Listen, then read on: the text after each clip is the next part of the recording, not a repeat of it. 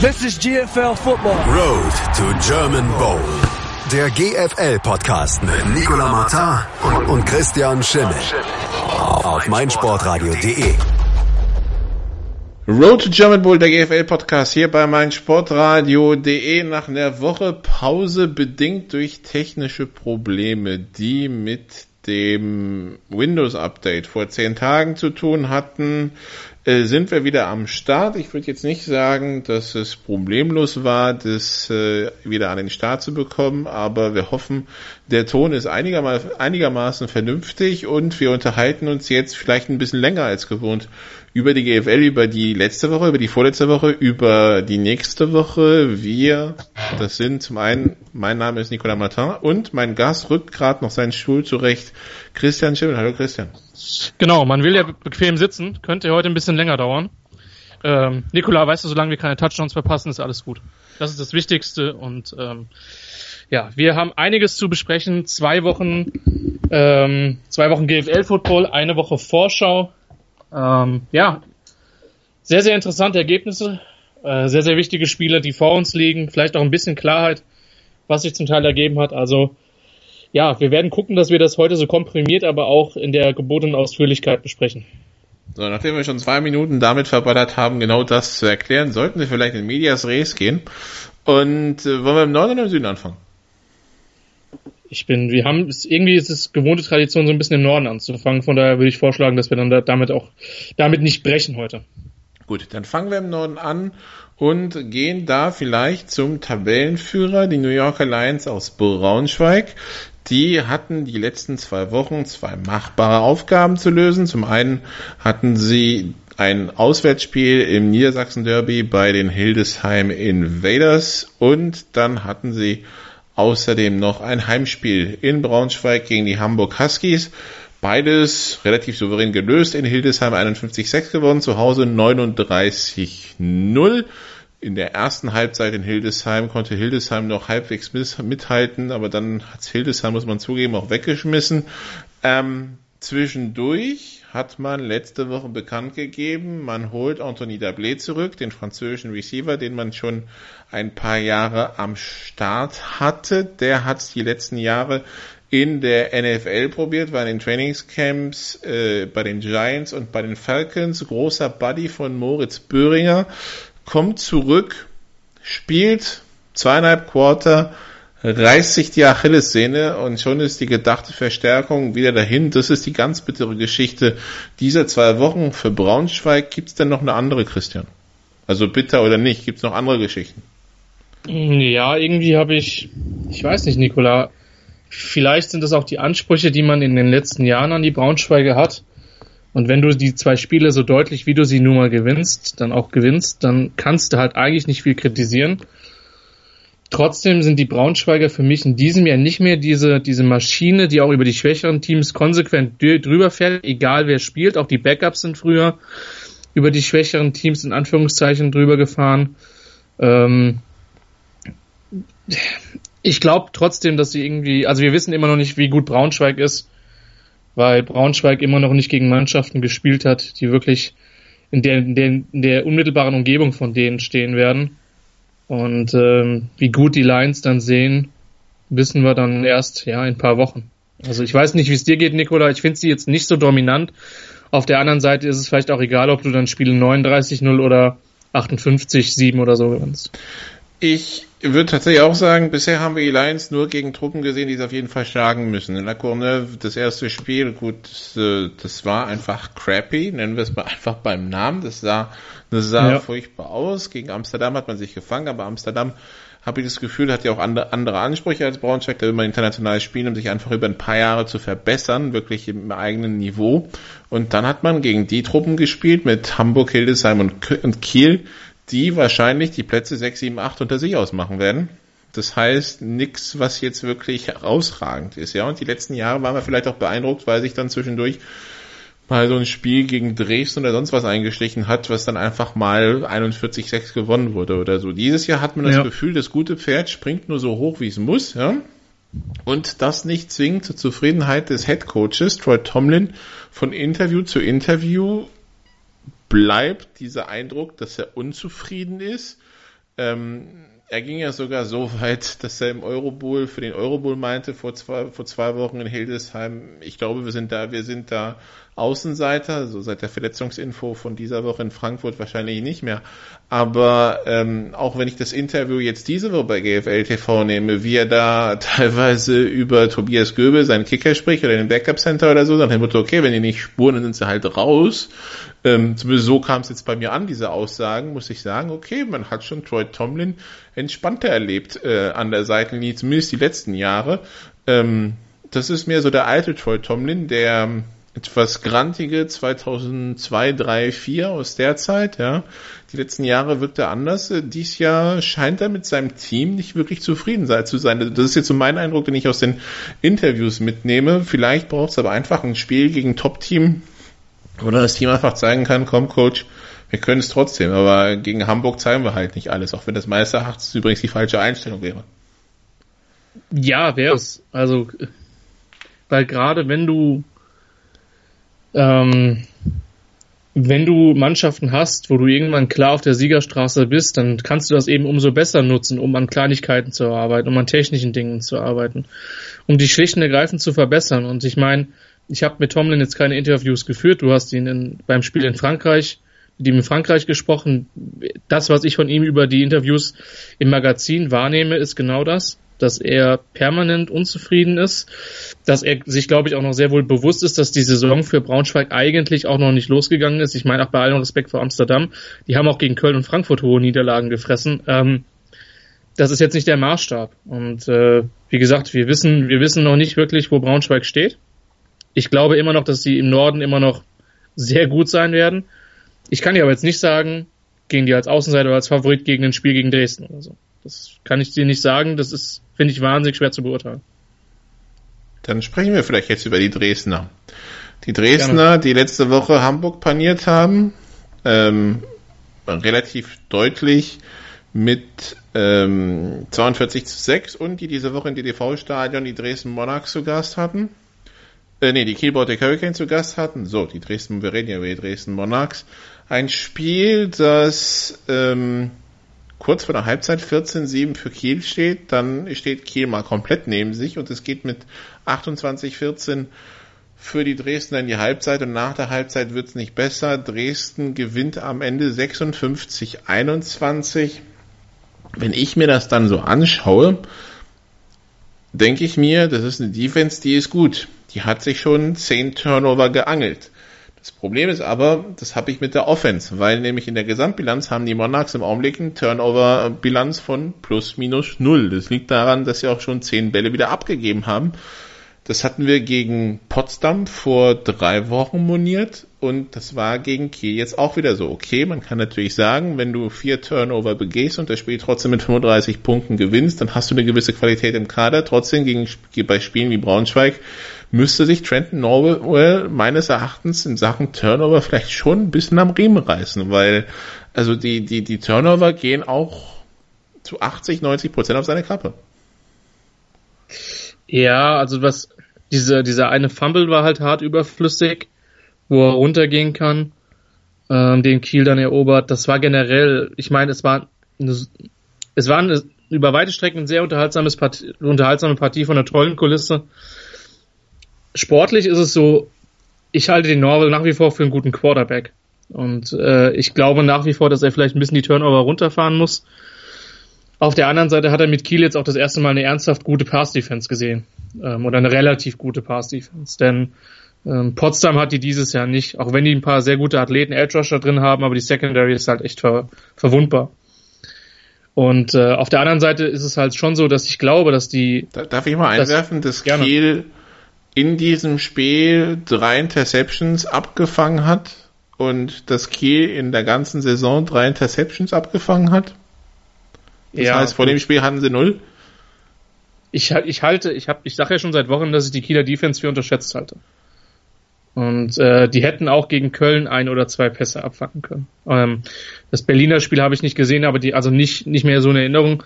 Aber da haben die Berliner ja auch nicht so wahnsinnig viel, wahnsinnig viel geworfen.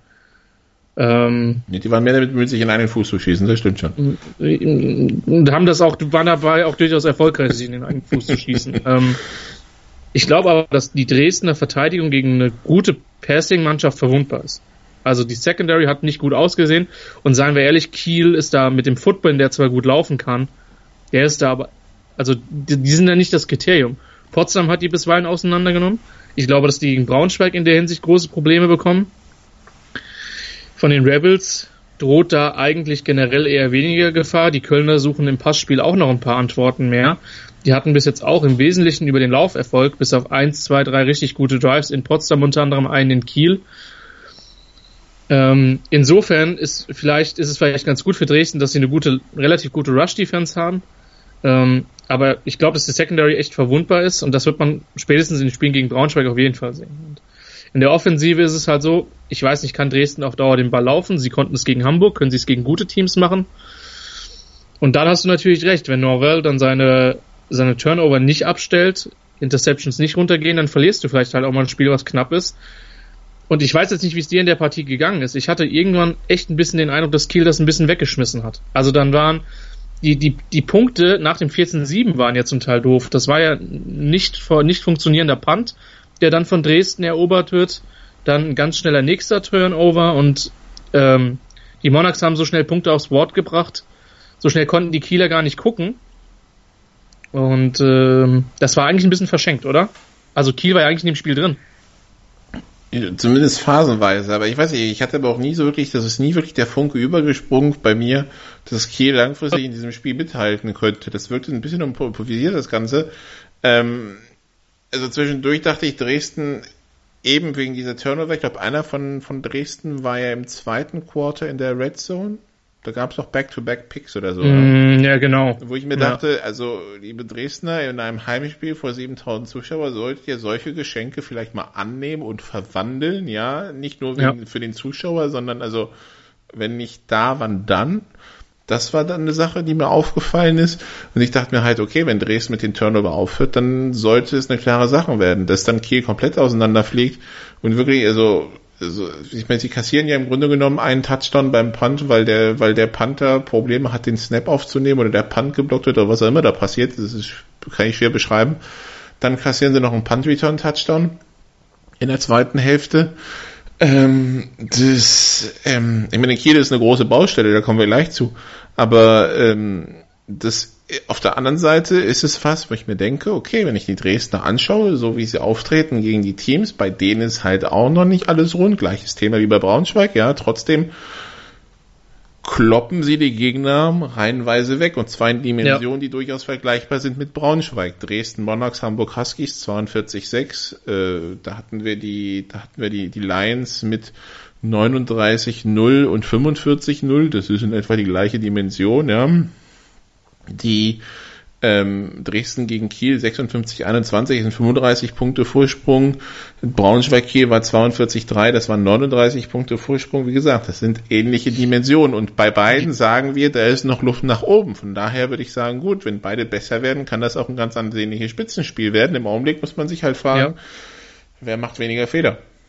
Und ich glaube halt, dass eine Mannschaft wie Potsdam, die Dresden wehgetan hat, dass die auch Braunschweig wehtun kann. Das glaube ich schon. Ich sage nicht, dass die die schlagen, aber Dresden hat diese zwei sehr guten Siege eben schon. Und, und äh, auch und wenn bei Potsdam, Potsdam und Potsdam hm? sammelt mit jedem Spiel Erfahrung, da kommen wir auch gleich zu. Genau, aber. die werden eher besser als schlechter. Von daher ist es immer schwierig zu sagen, wir sehen die auf Augenhöhe. Wie gesagt, ich kann zur Stärke von Braunschweig noch nichts sagen, aber Stand jetzt würde ich sagen, das könnten gute Begegnungen werden ich hoffe es für die GFL Nord, dass es gute Begegnungen werden, denn ein wirklicher echter Kampf um Platz 1 im Norden wäre einfach auch mal wieder schön. Aber wie gesagt, im Augenblick ist es schwer zu sagen, weil Braunschweig halt ja im Augenblick eher gegen Platz 6, 7, 8 der Liga, unsere vermuteten Platz 6, 7, 8 der Nordliga spielt. Wir machen eine kurze Pause und dann unterhalten wir uns weiter über die GFL Nord und sprechen dann über das Tabellenmittelfeld. Bis gleich. Tous les jours. Dein tägliches Update für die French Open mit Andreas Thies und Philipp Jobert. Vom 27. Mai bis zum 10. Juni täglich. Tous les jours. Die French Open auf meinsportradio.de. Hören, was andere denken. meinsportradio.de. Like it auf Facebook slash meinsportradio. Road to German Bowl, der GFL-Podcast bei meinsportradio.de, Teil 2. Nicola Martin, Christian Schimmel in der Besprechung zur GFL Nord, zu dem, was passiert ist, was passieren wird. Und wir sind bei den Berlin Rebels angekommen, die im Augenblick auf Platz 3 parken. Christian, 6 Punkte plus, 2 minus. Diese Punkte minus, die waren gegen Potsdam vorletzte Woche, 20 zu 31, zu Hause in Wilmersdorf, oder dem Ersatz zu Hause in Wilmersdorf verloren. Dann letztes Wochenende in Hildesheim gespielt und nach all dem, was man vernehmen konnte, das Spiel wurde nicht übertragen und ich habe jetzt nur die kurze Zusammenfassung bei GFL TV gesehen, aber dann halt auch mit den Statistiken verglichen. Ein harziger 31-17 Sieg in Hildesheim. Hildesheim, die ja bisher eher überfahren wurden, gut von Potsdam und von ähm, und von den Lions. Aber es bestätigt sich so ein bisschen so ein Trend. Die Rebels sind gut. Die Rebels müssen, glaube ich, gar nicht nach hinten schauen. Die müssen sich keine Sorgen machen in Richtung Klassenerhalt oder so. Aber ich habe das Gefühl, für ganz nach oben und selbst für einen Schritt nach vorne, verglichen mit letztem Jahr, das bedeuten würde von Platz 4 auf Platz 3, da fehlt mir ein bisschen was. Es recht, wenn man sieht, dass sie gegen Potsdam ja mit 10 verloren haben oder mit 11. Ja. Ja, das wird sehr spannend da irgendwie im Norden mit, mit mit Berlin, mit Potsdam und mit Köln, die alle auch schon Punkte haben liegen lassen. Also Potsdam gegen Köln und Köln gegen Kiel unter anderem. Und bei den Rebels ist es so, ich glaube, dass die nach wie vor eine sehr gute, eine sehr gute Laufdefense und eine sehr gute Laufoffense sind. Ähm, der, der Sean Smith hat auch gegen, gegen Potsdam einen Touchdown reingelaufen, den du, den machen vielleicht in der GFL zwei oder drei Runningbacks. Und, ähm, und du hast recht, das reicht ähm, äh, Reden wir bei Sean Richard oder Chris? Äh, Richard, sorry. Sorry. Ich meine, es war Sean Richard. Die haben ja beide. Genau. Ja, ja, das war die Kombination aus, aus beidem. ähm, ich, ich, ich glaube, dass die, dass die mitspielen können, dass die auch in die Playoffs kommen, aber sie sind jetzt nicht so, dass ich sage, es ist jetzt dieser klare Weg von 4 auf 3. Es ist allerdings auch nicht das, was wir ein Stück weit befürchtet hatten, Nikola, mit, die haben in der Defense einen enormen Umbruch und fallen dann auseinander ähm, oder spielen um den Abstieg. Das sehe ich auch nicht. Der Sieg gegen Hildesheim war souverän, aber es war jetzt auch nichts, wo man vermutlich die Champagnerkorken in Berlin oder weiß ich nicht, Berliner Pilsener knacken lässt, wie auch immer. Ähm, ich würde dann noch zumindest einwerfen wollen, mit dem Plan, mit dem Spielplan Hamburg, Kiel, Potsdam, Hildesheim hatten sie auch wie Braunschweig die Kandidaten für 6, 7, 8 und den Aufsteiger. Also das war jetzt auch noch nicht Dresden und Braunschweig. Eben als Top als Top-Gegner. Also das müssen wir jetzt gucken, was da passiert. Übrigens gleich am nächsten Wochenende geht's gegen Dresden im Heimspiel. Also das wäre das wird der erste Test für die Rebels eigentlich sein. Ich glaube aber, dass die mit ihrer Physis Teams echt wehtun können. Also das ist halt dieser Rebels Football und das ist echt das ist das ist eine Identität. Und das ist Hard-Hitting, das ist physisch, das ist stellenweise sehr athletisch. Ähm, das ist hin und wieder sehr lauflastig, auch wenn ich schon den Eindruck hatte, dass man den Pass schon einbinden will, aber das jetzt auch nicht mehr so konsequent macht. Die Frage ist, wie limitiert ist das am Ende? Und ähm, wie gesagt, ich denke, dass sie auch gerade Teams wie Köln, die, die auch selber den Lauf kommen, ähm, in enge Spiele verwickeln können, auch Potsdam, die für mich insgesamt mehr Talent im Kader haben. Ähm, das Spiel ist ja auch erst da im vierten Viertel entschieden worden. Die Frage ist, ist es mehr, Nikola? Und ähm, die Spiele gegen Köln werden wichtig. Das Rückspiel gegen Kiel, die jetzt auf jeden Fall besser sind als im Hinspiel, wird wichtig. Und dann natürlich das Rückspiel in Potsdam wird ganz entscheidend. Und ich glaube, dass die Rebels ja bis Saisonende in einem harten Kampf um die Playoffs verwickelt werden sind. Ich glaube nicht, dass die gegen Dresden äh, gewinnen können oder mit denen ernsthaft mitspielen können. Das werden wir allerdings sehen. Ähm, allerdings haben sie da dann natürlich auch die Chance, wirklich mal ein Statement in dieser Liga zu setzen. Aber da warten wir drauf, da dieses Statement, da warten wir. Ja, genau. Ja. Also um, ähm. das ist noch nichts, wo ich sage, da kann ich mich jetzt dran hochziehen. Ja. Okay, sonst noch was zu den Rebels zu sagen? Nee, ne? Nee, ich glaube keine wesentlichen oder großartigen Verletzungsnachrichten oder so, was ja schon mal eine gute Nachricht ist. Und dann, dann werden wir das weiter beobachten, was dort in Berlin passiert. Was unter Umständen ganz, ganz schnell geht, ist die Besprechung der Cologne Crocodiles, weil die haben erst drei Spiele gespielt. Zwei hatten sie schon gespielt, als wir die Podcasts aufgenommen haben. Dazugekommen ist jetzt nur ein Unentschieden in Köln, in, in Kiel, ein 22-22. ähm, bei dem Kiel einen neuen Quarterback hat. Das äh, erklären wir gleich, wenn wir über Kiel sprechen. Aber im Grunde genommen, der Quarterback ist morgens gelandet und war dann nachmittags auf dem Platz. Das heißt, die Kölner hatten so genau null Ahnung, was da kommt. Und äh, aufgrund des speziellen Spielstils von Norris Footman, so heißt er, auch wahrscheinlich komplett anders, einen anderen Gameplan in der Defense gehabt. Was machen wir aus diesem 22-22 in einem weiten Auswärtsspiel? Was mir bei Köln ein bisschen Sorgen macht, ist, dass die Offense in der zweiten Halbzeit in weiten Teilen gegen Potsdam Probleme hatte, bis auf die letzten zwei Drives, die dann ja auch letztlich zum Sieg geführt haben. Die Offense hatte ziemlich große Probleme in der zweiten Halbzeit gegen Kiel. Ähm, da war letztlich nur ein, eine sehr gute Serie direkt nach dem, nach dem Wiederbeginn, der dann eigentlich für einen recht guten Abstand gesorgt hat. Und das war eigentlich ein überflüssiges Unentschieden für Köln über den längsten Zeitraum, auch wenn Kiel dann letztlich die Mannschaft war, die gedrückt hat. Ähm, ich weiß nicht, ich, ich denke insgesamt wird man zufrieden sein mit einem Sieg und einem Unentschieden bei Auswärtsspielen in, in Kiel und in Potsdam. Ähm, auch wenn die Wege, auf denen sie zusammen zustande gekommen sind, vielleicht überraschend sind. Und jetzt, wie gesagt, am Wochenende wenn wir, denke ich, über Köln nicht viel lernen. Da geht's gegen Hildesheim. Ähm, für die sind, wie die Spiele der Rebels, die ich gerade aufgezählt habe, eben die Partien gegen Berlin, Potsdam, ähm, ja, Rückspiel gegen, äh, Quatsch, Kiel haben sie jetzt zweimal gespielt. Das sind dann die wesentlichen Partien. Ob sie mit Dresden mitspielen können, weiß ich noch nicht. Das, ja, glaube ich, glaube ich, stand heute nicht, aber wird man sehen. Wird sich dann zeigen, wenn die Dresdner, glaube ich, am 1. Juli in Köln spielen. Ähm, gut, dann so viel zu Köln. Wie gesagt, Köln können wir kurz halten, weil wir haben wenig gelernt. Aber auf der anderen Seite könnte es auch sein, dass sie irgendwie gar nicht in den Rhythmus kommt in diesen Saisonstart, weil irgendwie der, der, der Spielplan für die so zerstückelt ist. Ja, und dann diese zwei weiten Auswärtstouren hintereinander, direkt back-to-back -back quasi. Ja. Also, ja, war nicht so einfach für die Crocs. Aber gut, dafür haben sie dann auch, auch noch ein paar, paar Heimspiele, die sie dann jetzt zu Hause ja, Heimspiele trägt man immer zu Hause aus, aber ähm, der Spielplan wird einfacher und nicht schwerer in, in, im Sinne der, der Planung. Man munkelt, wir haben Kommentatorenkollegen, Christian, die kommentieren nur Heimspiele, keine Auswärtsspiele. Aber das nur am Rande. Wir hätten dann im Angebot die Potsdam Royals, der Aufsteiger, der im Augenblick auf Platz 5 parkt, mit 4 zu 6 Punkten. Ähm, den Aufsteiger, den wir nach dem Spiel in Hildesheim gelobt haben, nach dem Heimspiel gegen Dresden gelobt haben, den wir irgendwann gerügt haben, so nach dem Motto, wir loben euch hier die ganze Zeit. Wie wär's denn jetzt mal mit Siegen zwischendurch, damit wir nicht hier komplett voll, voll blöd aussehen, ja? Und das haben die Potsdamer anscheinend gehört. Man hat sich also bei den Berlin Rabbits durchgesetzt. Im ganz weiten Auswärtsspiel in Wilmersdorf. Ähm, wer schon mal in Berlin war, der weiß, äh, von Potsdam fährt man S-Bahn zum Westkreuz und dann ist man schon an der Messe und äh, Wilmersdorf, das Stadion ist auch direkt an der Messe. Also das, das ist nicht weit.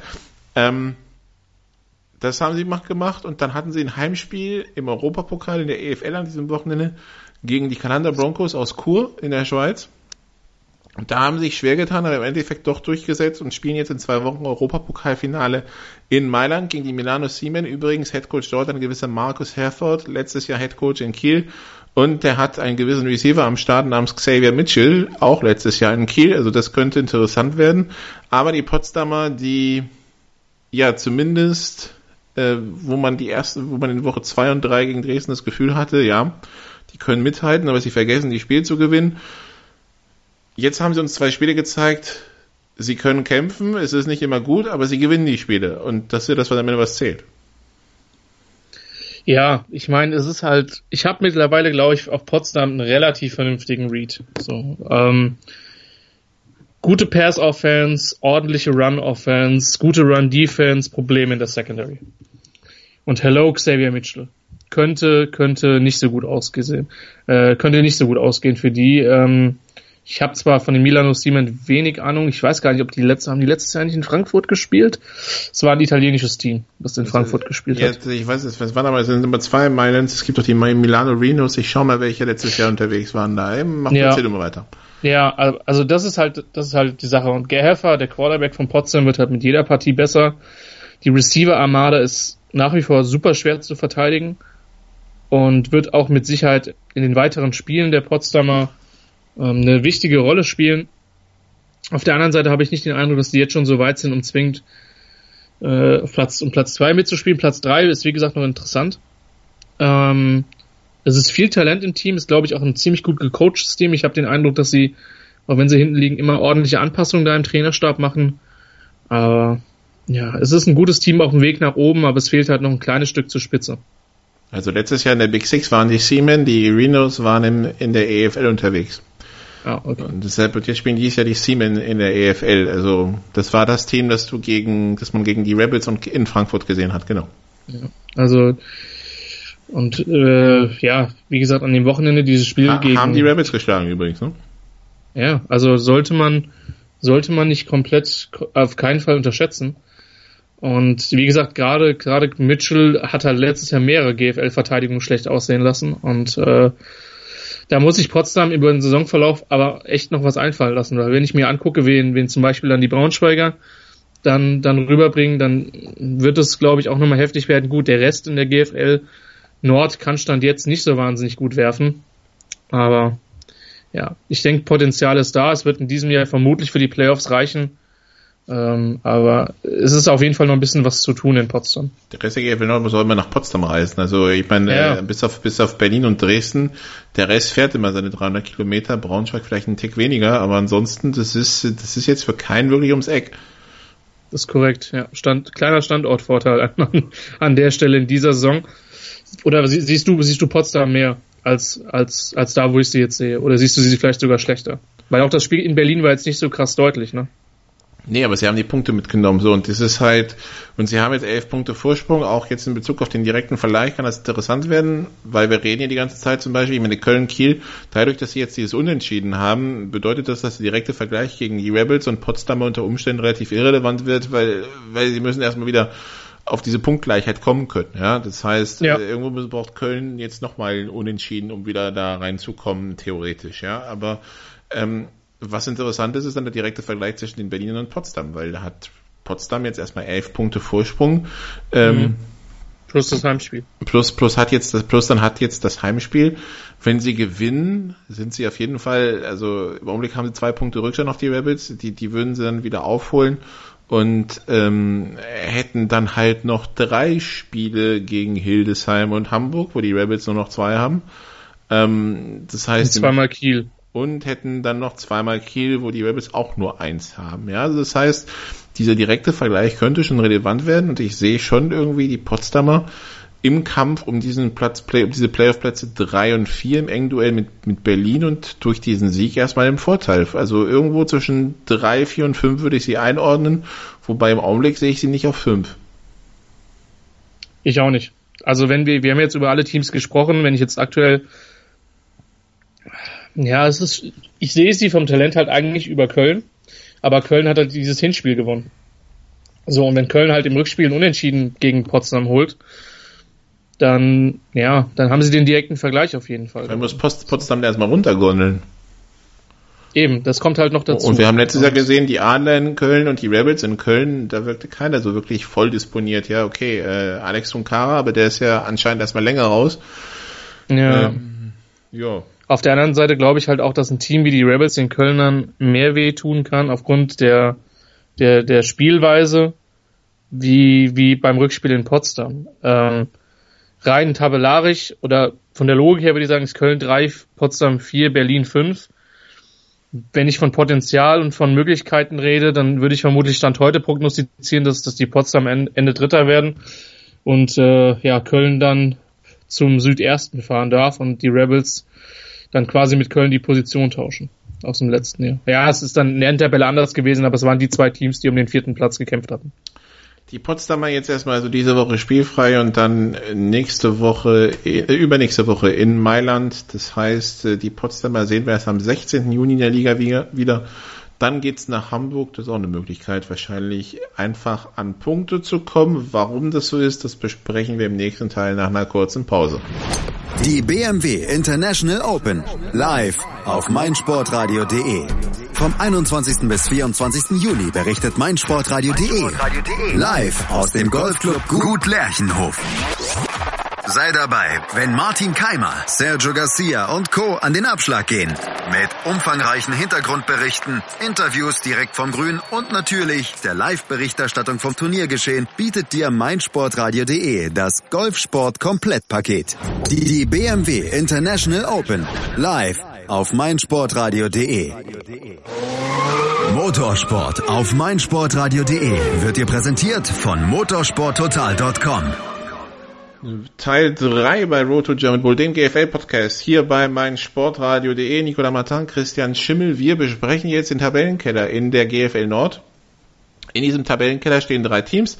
Die Kiel Baltic Hurricanes mit 3 zu 9 Punkten, die Hildesheim Invaders mit 0 zu 6 und die Huskies aus Hamburg mit 0 zu 10. Die Kiel Baltic Hurricanes 3 zu 9 Punkte. Die hatten einen schweren Monat Mai, Christian. Und äh, gut, sie haben einen Punkt geholt aus diesem schweren Monat ähm, also aus diesen schweren späten drei Wochen, da waren ja die Spiele äh, gegen die Rebels, gegen Köln und dann in Dresden. Wenn wir uns das anschauen, dann hat es offensiv nicht geklappt. Deshalb wurde dann Len Norris Footman verpflichtet, Quarterback von Alcorn State. Das ist unter anderem die Uni, an der Steve McNair gespielt hat. Ich glaube auch Donald Driver zum Beispiel, um einen ganz bekannten NFL-Namen zu spielen. Der bezeichnet sich selbst als Quarterback und ich habe dann ein Interview gesehen bei NFL Draft Diamonds und Athlete. Gut, Athlete, ja. Athlete ist in Bezug auf Quarterback immer mit Vorsicht zu genießen, weil das ist dann natürlich auch der Kandidat, der gerne selber die, die, den Ball runternimmt und die Beine in die Hand und es dann selber probiert, äh, statt vielleicht durch seine Reads zu gehen. Lenoris Footman jetzt zwei Spiele im Einsatz gewesen. Das erste das haben wir eben thematisiert. Er kam aus dem Flieger raus, wurde quasi die A7 nach Kiel hochgefahren und durfte sich quasi in ein, in ein Football-Equipment schälen und direkt aufwärmen und spielen. Nach dem ersten Quarter. Clayton Turner bleibt, der ist angeblich verletzt ähm, und, bis, und bringt deshalb seine Leistungen nicht. Quo vadis Kiel? Offensiv erstmal. Ja, und das erste Spiel, der erste Spielzug von Turner war halt direkt ein 62er Touchdown-Lauf, ne? Weil Kiel, äh, Köln nicht wusste, was kommt und Footman. ähm, putsch, Footman, ja. Ähm, und dann ist er mal durch die Mitte und wenn der einmal im Laufen ist, fängst du den halt als, ich sag mal, normaler GFL-Verteidiger nicht mehr, da hat er schon Speed. Ich finde die Offense immer noch eindimensional. Man hat gegen Dresden die hin und wieder mal werfen können, aber auch nicht konstant. Ich habe mich zur Dresdner Secondary eben schon ein bisschen ausgelassen. Ähm, spannend wird's wirklich, wenn das Playbook ein bisschen größer wird, wenn man ein bisschen Zeit hat, weil das kann noch nicht viel gewesen sein, was man bis jetzt gemacht hat. Das sind zum Teil relativ Basic-Spielzüge, die man dort gebracht hat. Ähm, ich glaube, die gute Nachricht ist, dass du mit Laufspiel und mit einer guten Defense, ich bleibe dabei, dass Kiel keine katastrophal schlechte Defense hat, ähm, auch wenn sie dann jetzt im Norden die, die meisten äh, Gegenpunkte kassiert haben. Ähm, und mit glaube ich nach wie die meisten Turnover produziert haben mit 15 ja. in der Offense. Ja. Die nächsten meisten sind Dresden mit 10, das haben wir ja vorhin thematisiert. Ja, und wie gesagt 15, wir sind noch lange nicht am Saisonende, sondern eher noch quasi im ersten Saisonviertel. Und ähm, ja, ich weiß nicht, also offensiv ist einfach die Frage, bist du irgendwann mehr als eine, ich sag mal, wir laufen innen, wir laufen außen, wir haben Play-Action-Spielzüge. Kiel, hat schon sechs Spiele gespielt, also die sind schon ja. fast an der Saisonmitte angekommen. Ja, was auch also Grund zur Sorge ist.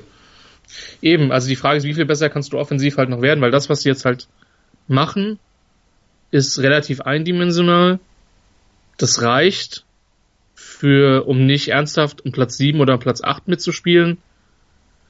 Das reicht für mich aber nicht, um ernsthaft noch in den Playoff-Kampf eingreifen zu können. Ich meine, das Unentschieden gegen Köln ist sicherlich ein gutes Ergebnis. Der direkte Vergleich ist trotzdem verloren? Der direkte Vergleich ist verloren. Das Heimspiel gegen Berlin ist verloren. Ich glaube nicht, dass die gegen Potsdam gewinnen werden, Stand heute. Die, die direkte ja. Vergleiche gegen Dresden und Braunschweig, sollten sie überhaupt relevant werden, wo fast stark Eben. anzuzweifeln ist, weil beide also, haben zu 0 und Kiel hat schon 9 Minuspunkte, sind eh schon verloren, Dresden mit 35 und Braunschweig mit 39. Ähm, also das heißt, der, der Zug Platz 1, 2 ist abgefahren. Da können wir uns, glaube ich, ja, recht einfach aus dem Fenster lehnen. So ist die Frage, trauen wir den zu, Rebels, Crocodiles oder Royals nochmal zu ärgern? Crocodiles haben den direkten Vergleich schon mal verloren, das heißt, da müssen sie sowieso schon mal direkt vorbei, ja, das so punktgleich reicht nicht.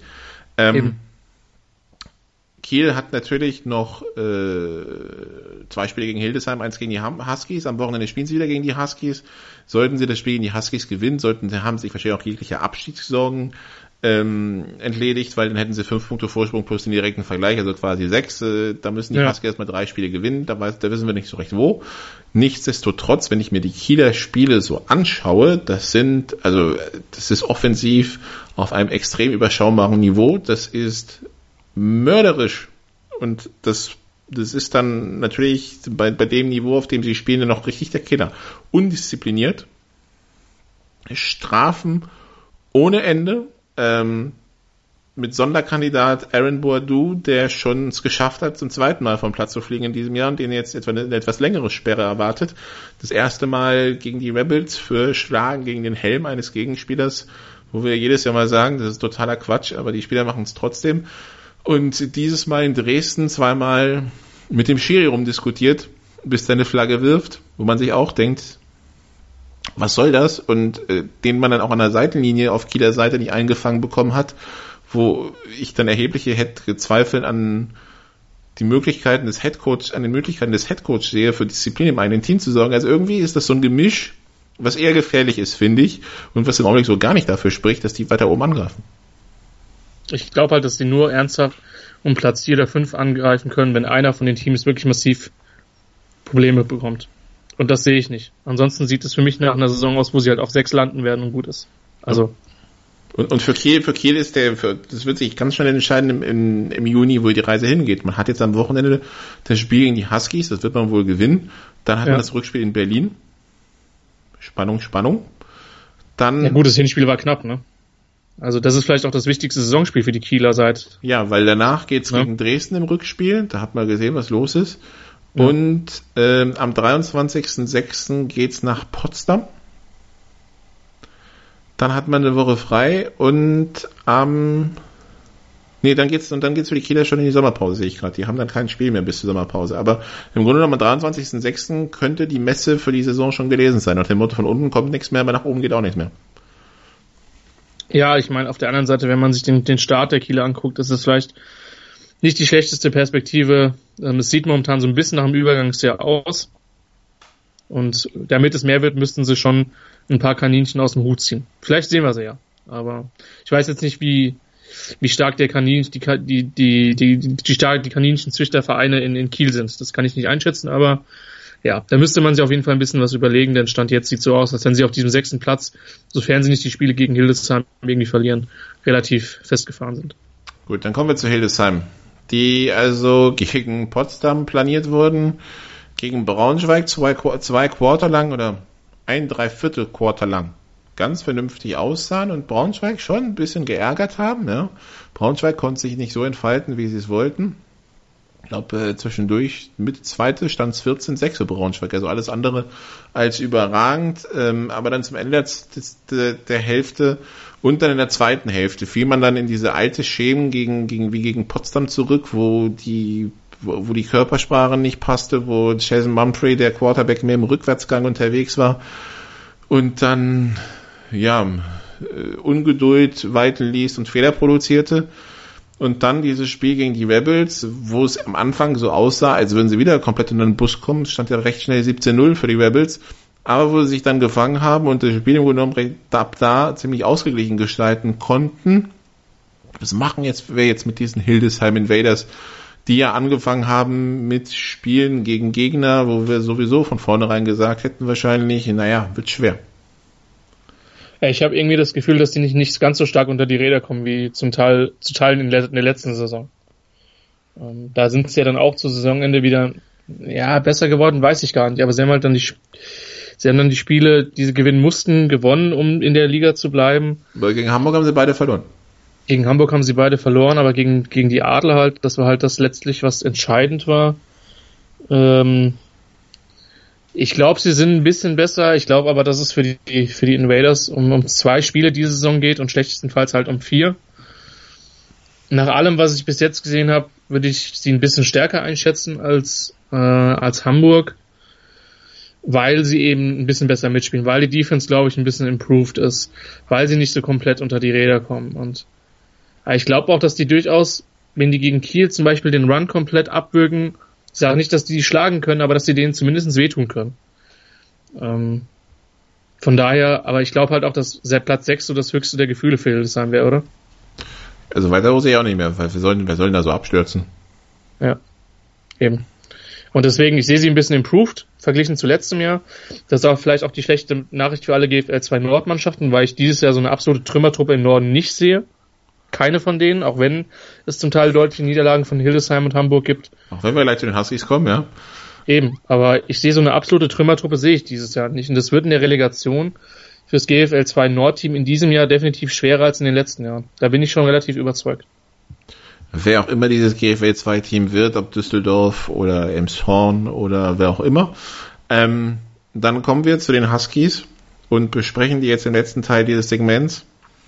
Die Huskies, fünf Spiele, fünf Niederlagen, insgesamt 20 Punkte erzielt, 174 kassiert, dreimal Spiele gehabt, wo man selber zu Null gespielt hat. Das hatte jetzt die Konsequenz, dass man vor dem Spiel in Braunschweig sich von Offensive Coordinator getrennt hat.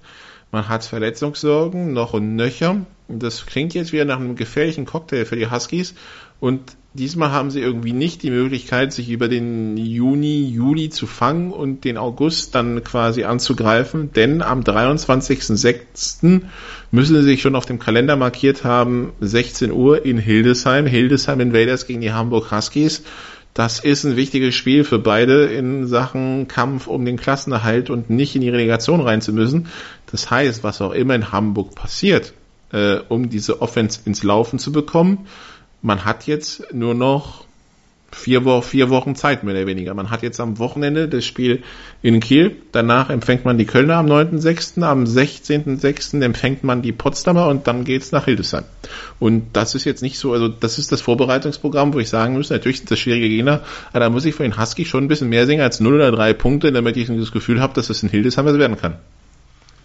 Ja, die Kritik war ja schon sehr, sehr groß und ähm, unter anderem hat man sich ja sehr stark auf, auf Colby Goodwin, den gleichwohl guten Running Back, verlassen. Auf der anderen Seite, wenn, ja, wenn es halt nur über den geht und wenig über, über das Passspiel, ähm, dann wird es halt irgendwann auch relativ vorhersehbar. Und das war den, der Eindruck, den ich von den Huskies bis jetzt ein bisschen gewonnen habe.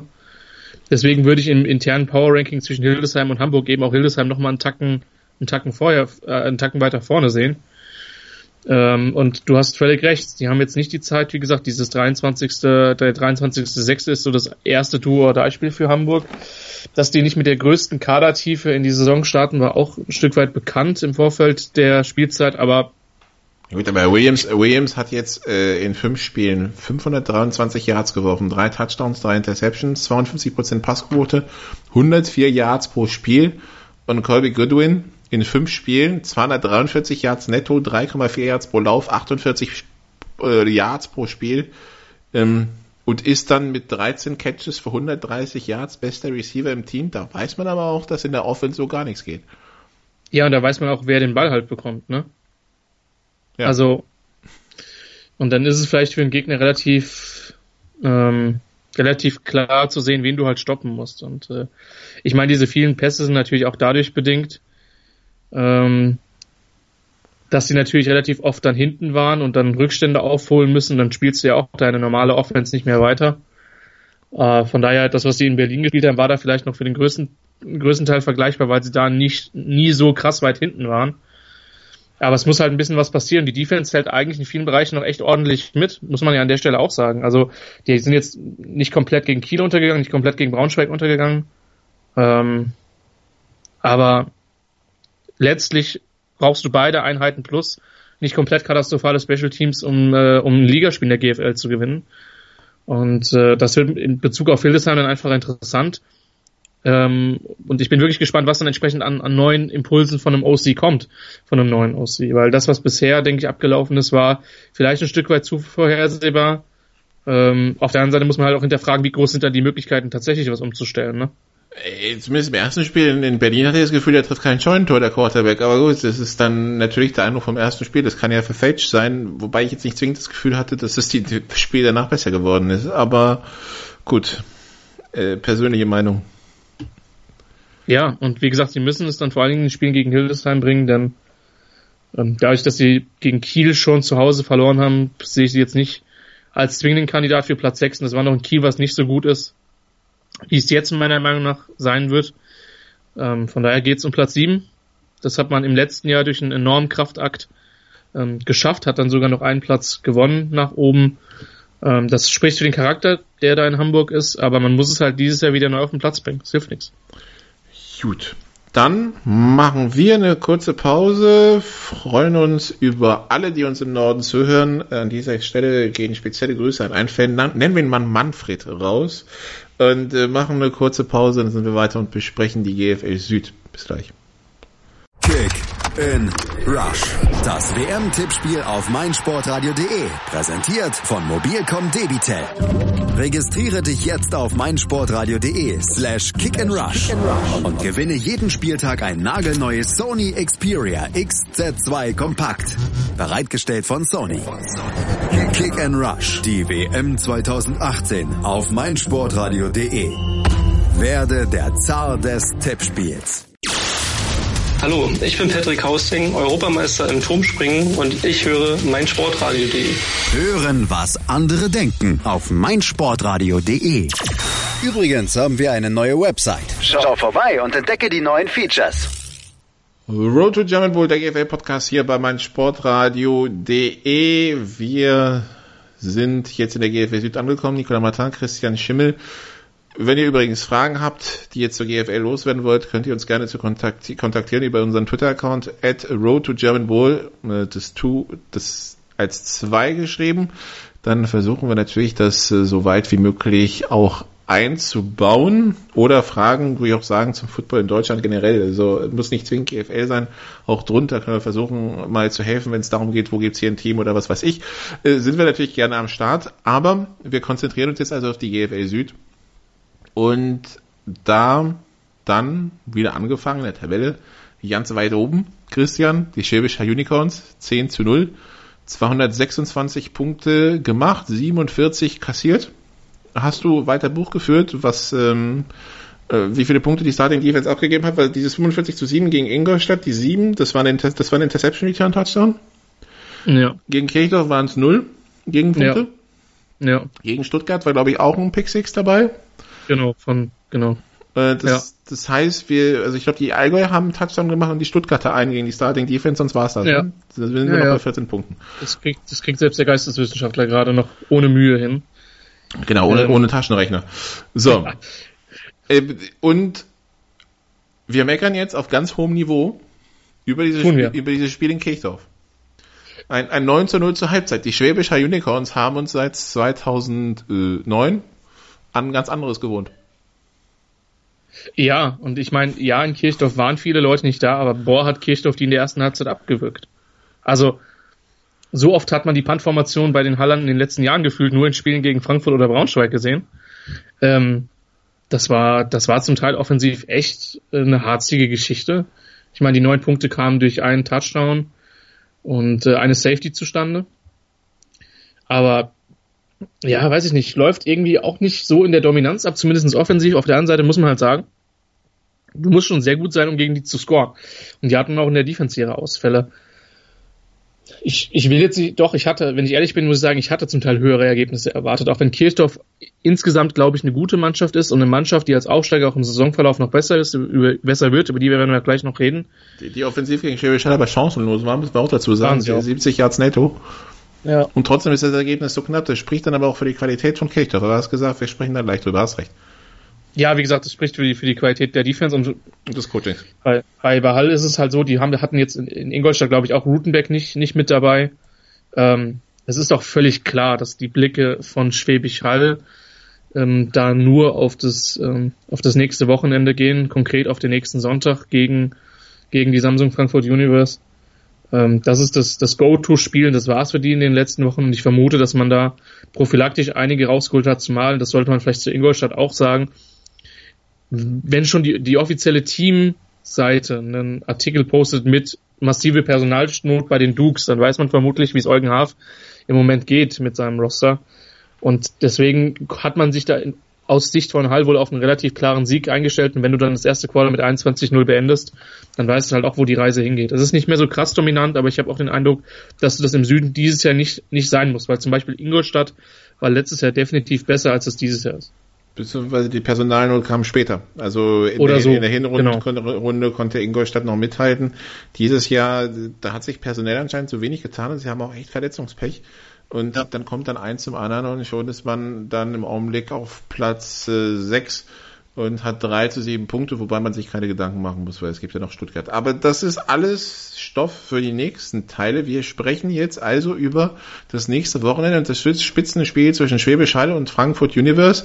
Und da müssen wir sagen, die große Enttäuschung ist mal wieder, dass wir Frankfurt nicht in Bestbesetzung erleben werden, weil wie letztes Jahr, und das ist bei Frankfurt jetzt langsam echt die Seuche, ähm, verletzt sich der Starting Quarterback schwer und fällt für den Rest der Saison aus. Steve Cluley bei einem Lauf bleibt er im Rasen hängen und hatte danach Probleme mit der Stabilität im Knie. Die Verletzung wurde zwar bisher nicht genannt von den Frankfurtern, aber jeder, der sich diese Beschreibung anhört und sich ein bisschen in Rasensportdaten auskennt, weiß, da wird das Kreuzband ein bisschen gelitten haben bei der Nummer. Ähm, und prompt haben wir wieder Sonny Weishaupt als Starting Quarterback, sowohl gegen Schwäbisch Hall als auch im Eurobowl übernächste Woche gegen die Braunschweig New Yorker Lions. Und irgendwie fühlen wir uns erinnert an letztes Jahr. Ja, wobei also ne, Frankfurt hat immer noch, denke ich, die Möglichkeit, da noch einen Quarterback zu holen, wenn sie das für den wenn Euro sie das wohl nicht, weil sie haben keinen nachgemeldet. Ähm, also sie haben, sie mussten das Roster schon abgeben und sie haben keinen auf dem Roster stehen. Das heißt, wer auch immer käme, wäre nicht spielberechtigt. Mhm. Und äh, jetzt mal ganz ehrlich, wenn dir am Montag der Quarterback ausfällt, äh, also bis man am Samstag der Quarterback ausfällt und am Montag der Dienstag rauskommt, der ist für die Saison raus, was auch immer du dann machst, selbst ja. wenn du einen ganz schnell in den Flieger setzt, wie oft hat er bis zum Heilspiel theoretisch trainiert? Einmal, zweimal? Also so oder so würde ich damit Weißhaupt spielen, weil der spielt, der hat es schon die ganze Saison, der hat ja schon die ganze Saison mittrainiert und hatte die letzten Jahre auch gezeigt, es war so schlecht nicht, nicht zu, nicht zu vergessen. Letztes ja. Jahr haben die Unicorns gegen die Weißhaupt Universe 24-7 gewonnen und da war, glaube ich, ich glaube, das war das war gegen Hall, dieser ganz blöde Fumble von Nassi, der bei dem Pump Return. Also da war ein ganz blöder Fumble im Eurobowl und ein ganz blöder Fumble im, im High-Spiel. Wenn der nicht passiert, wird es vielleicht knapper. Also ist jetzt nicht so, dass die Universe chancenlos war, aber sagen wir es mal so, wir hätten schon gern gesehen, dass wenn zwei Spitzenteams aufeinandertreffen, sie es halt auch in Max in, in, in best vorstellbarer Besetzung tun. Und der Starting Quarterback, wenn der ausfällt, ist halt immer ganz bitter. Das, das wollte ich so in, formulieren. In jeder Footballmannschaft so. Und das, und das genau, ist schade. Egal, ob in der GFL, in der NCAA oder in der NFL, in der NFL vielleicht ganz besonders, weil wie oft haben wir in der NFL gesehen, dass wenn der Starting Quarterback ausfällt, dass es dann ganz rapide abwärts geht. Also die, die Case Keenums dieser Welt sind eher die Ausnahme. Die sind die Ausnahme, ja. Ich erinnere mich noch, wenn du bei Minnesota bist, auf ein, ein fantastisches Playoff-Spiel der Vikings gegen Green Bay mit Joe Webb als Starter. Und, ähm, äh, oh ja, das war großartig. Wenn dann noch mit Backup, ähm, na, wie hieß denn der? Irgendwas mit C, egal. Ähm, äh, ja, das war, das war eine Katastrophe, ja. Ja, also war nur, wurde nur übertroffen vom Ryan Lindley Bowl mit, mit Carolina gegen Arizona vor ein paar Jahren. Ähm, ja, das ist halt immer ein Problem und das ist halt, ist halt für Frankfurt bitter, nochmal, das, das soll alles nichts Schlechtes über Sonny Weishaupt sagen. So, der hat's meiner Meinung nach im letzten Jahr schon gut gemacht. Ich hatte den Eindruck, dass er dieses Jahr sich nochmal verbessert hat. Ähm, ich bin wirklich, bin wirklich es wird wirklich sehr interessant, weil das Ding ist, ähm, Frankfurt ist, glaube ich, dieses Jahr auf Wide Receiver ähm, besser aufgestellt als letztes Jahr. Ähm, ich meine, der, der, der David Geridon Jansa, der hat, ähm, der hat in Ingolstadt hat er gemacht, was der wollte. Dazu haben sie den, den Turner, heißt der, glaube ich, der, der, der sehr starke Wide Receiver der, der Universe, der gefühlt auch in den, in den letzten Wochen auch, ähm, auch immer auf dem Story, äh, Thomas Timothy Thomas, die 13. Turner, Turner ist der Quarterback in Kiel und Timothy Thomas ist äh, der Receiver der Universe, der schon 30 Pässe für knapp 400 Yards und 5 Touchdowns gefangen hat. Ähm, und die beiden sind extrem schwer auszuschalten. So. Und, ähm, sind aber auch der Großteil der Passing Offense gewesen, denn der nächste Receiver hat acht, acht Pässe bisher gefangen. Ähm, ja, weiß ich nicht. Also es ist halt, es ist, es ist eine schwierige Situation für Frankfurt. Es ist ein neues offensives System ähm, was Coach Kayla da installiert hat. Ähm, die Running Backs laufen nach wie vor, aber es ist, ist schon der Fokus mehr auf dem Passspiel. Aber es ist halt schwer gegen Halt zu werfen. Ich meine, wissen auch die Allgäu Comets, wissen nicht nur die Allgäu Comets, aber es ist, es ist seit Jahren ein, ein Problem und von daher bin ich gespannt, was Kayla da einfach auspackt. Ähm, ich weiß, ich glaube, er war, er war, Co er war in, der Coach in Allgäu, als die Comets mal gegen Hall gewonnen haben. Mit Cedric Townsend ähm, damals, ja. Mit, mit Cedric Townsend. Ähm, von daher würde er vielleicht eine Idee haben, was er macht. Auf der anderen Seite ist die Qualität bei der Haller Defense einfach so hoch, dass Frankfurt, so blöd es klingt, die werden mit ihrer Defense alles reinhauen müssen, im Idealfall 10 Punkte oder so machen, vielleicht sogar noch 14 oder so. Ansonsten glaube ich, dass Hall das gewinnen wird. Oder wie siehst du das? Gehen wir es mal vielleicht Unit für Unit durch. Ich meine, wir haben gesehen, Hall wirft gerne Interceptions. Wenn, wenn Stuttgart und die Dukes das schon für Pick 6 retournieren können, würde ja. es Frankfurt auch zutrauen. Wobei vielleicht bei, bei Frankfurt der Fokus von Ehrenfried vielleicht auch ein anderer ist, so nach dem Motto, hm, nee, heute darf ich nicht so viele Fehler machen, weil wir reißen, wir, wir, wir reißen es vielleicht nicht ganz so einfach raus. Ja, ich weiß, ich weiß ja nicht, was im Kopf von so einem Spieler passiert. Ja, das ist einfach nur eine Vermutung von mir. Auf der anderen Seite sehen die Unicorns oft so Running Back, so Tiere wie Joe Bergeron oder sowas wie, wie Andreas Betzer. Ja? Ähm, also gerade so ein Bullying wie Joe Bergeron, haben wir sowas in der Liga? Hat, hat Hall sowas schon gesehen dieses Jahr? Also gegen die Comets gibt's ja gar keinen Running Back. Bei den Dieses Jahr nicht, nee. Ingolstadt nicht. Also letztes ja. Jahr, letztes Jahr ein bisschen Lindley, aber das war's auch schon. Ähm, mhm. Also die Frage ist halt, kannst du diese D-Line wirklich mit äh, mit einem Bergeron pounden, ja? Und kannst du sie zwingen, damit sieben, acht Mal in der Box zu stehen, dass, dass, äh, dass Sonny Weishaupt dann die 1 gegen 1 Duelle außen hat. Das wären so meine Einsätze. Ansonsten, die Defenses sind beide herausragend gecoacht. Ähm, ja. Das, das ist top, was da geboten wird. Ähm, wenn das German Bowl Paarung wäre, wird sich, glaube ich, niemand über den gebotenen Sport beschweren.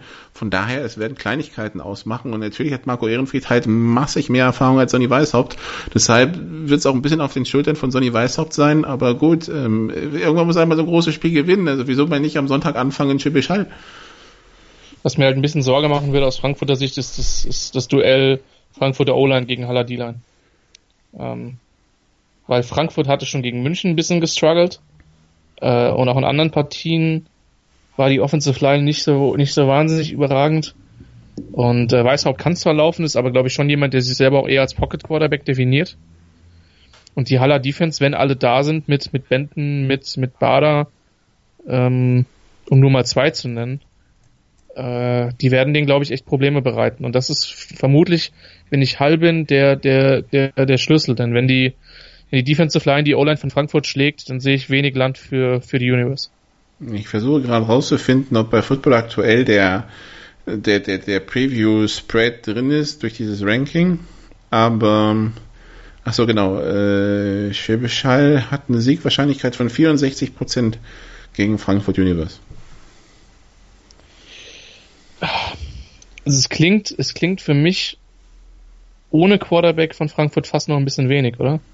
Also ja, das wäre die Frage. Also genau, ich glaube, das, äh, das ist nach den Bilanzen erstellt und nicht nach dem nach der Verletzung.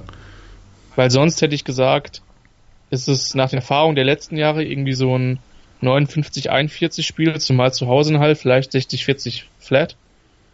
Ähm, aber ohne also ohne A-Quarterback ist es schwierig, aber du hast schon recht. Sonny Weishaupt kann sich da am Sonntag einen Namen machen. So. Also einen richtigen Namen. Ich meine, man kennt ihn logischerweise in der Liga, aber äh, wenn die Universe da gewinnt und er dann eine starke Leistung zeigt, dann ähm, ja, ist das mit Sicherheit ein ganz wichtiger Schritt in seiner, in seiner Laufbahn als Footballspieler. Und das ist halt was, wo ich deshalb, warum ich sage, die, die Universe muss jetzt hier gar nichts überstürzen, weil man hat das Spiel in Hall, egal was man machen würde, weiß ab, wer der Starter, ja, weil, Richtig. so. Der, der Eurobowl kann man eh keinen Ersatz holen. Und dann schauen wir auf den weiteren Spielplan. Am 16. spielt man gegen die Dukes zu Hause. Die Dukes, die aus, die personell aus dem letzten Loch pfeifen und ich weiß nicht, ob das die nächsten drei Wochen besser wird. Von daher auch da könnte man mit Weißhaut planen. Am 23.06. beziehungsweise, nee, am, auch am 24.06. Da hat man spielfrei und am 30.06., das ist übrigens die Deadline, um was zu verpflichten, hat man München. Das heißt, ich würde sagen, bis zu diesem München-Spiel, damit bis zur Deadline, äh, ja. kann man sich Zeit lassen, da was, was zu holen, zu planen, zu was auch immer. Ähm, jetzt werden natürlich einige sagen, wir haben doch kein Geld. Naja, wenn, er, wenn der Quarterback jetzt ausfällt, müsste irgendwann die Berufsgenossenschaft übernehmen. Das heißt, ja. wenn man Geld für einen Quarter, amerikanischen Quarterback bis, ins, bis tief ins Jahr hatte, dann müsste das immer noch vorhanden sein. Von daher, ähm, ich denke schon, dass da Sachen möglich sind. Auf der anderen Seite kann man aber, würde ich aber genauso gut, wenn mir jemand das äh, zur These geben würde, würde ich sagen, ich glaube, mit Sonny Weishaupt kann Frankfurt ein Playoff-Heimspiel erreichen. Jetzt, jetzt bringen wir mal Butter bei die Fische. Welche Mannschaften siehst du denn als Gefahr für Frankfurt? Weil ich sehe eine, Kirchdorf. maximal eine. Und die heißt halt Allgäu. Also Allgäu. Allgäu ist halt das ja, Ding. Aber das, ist, das wird aber nicht so die Weisheit entscheiden. Das ist wie, wie ist die, Eben. wie, wie die Defense an dem Tag. Richtig. Ich, glaube, Kirchdorf kann sie ärgern, weil Kirchdorf hat ja anscheinend für Schäbisch schon defensiv geärgert. Ich glaube, die können in den Kopf von Sonny Weishaupt reinkommen. Aber ansonsten, ansonsten sehe ich auch nicht. Die, die Marburg wird offensiv keinen Stich sehen gegen Frankfurt. Ja. Kempten ist halt die Frage. Kirchdorf kann sie ärgern. Ingolstadt personell keine Chance. München, München ist besser geworden. München ist besser, aber ich weiß nicht, ob es auswärts reicht und Stuttgart reden wir ja. nicht drüber. Also damit von daher, ja. also das Heimspiel haben sie sicher ist die Frage, also und damit finanziell halt ein großer Schritt, ja, das ist glaube ich wichtig für Frankfurt. Ja. Jetzt ist halt die Frage, versuchen, bleiben sie bei diesem Heimspiel oder versuchen sie ein Team aufzustellen, das vielleicht für mehr sorgen kann. Ein Heimspiel im Halbfinale hätten sie nur, wenn der Südvierte den Nordersten reinhaut als Zweiter, ja, das wird schwierig.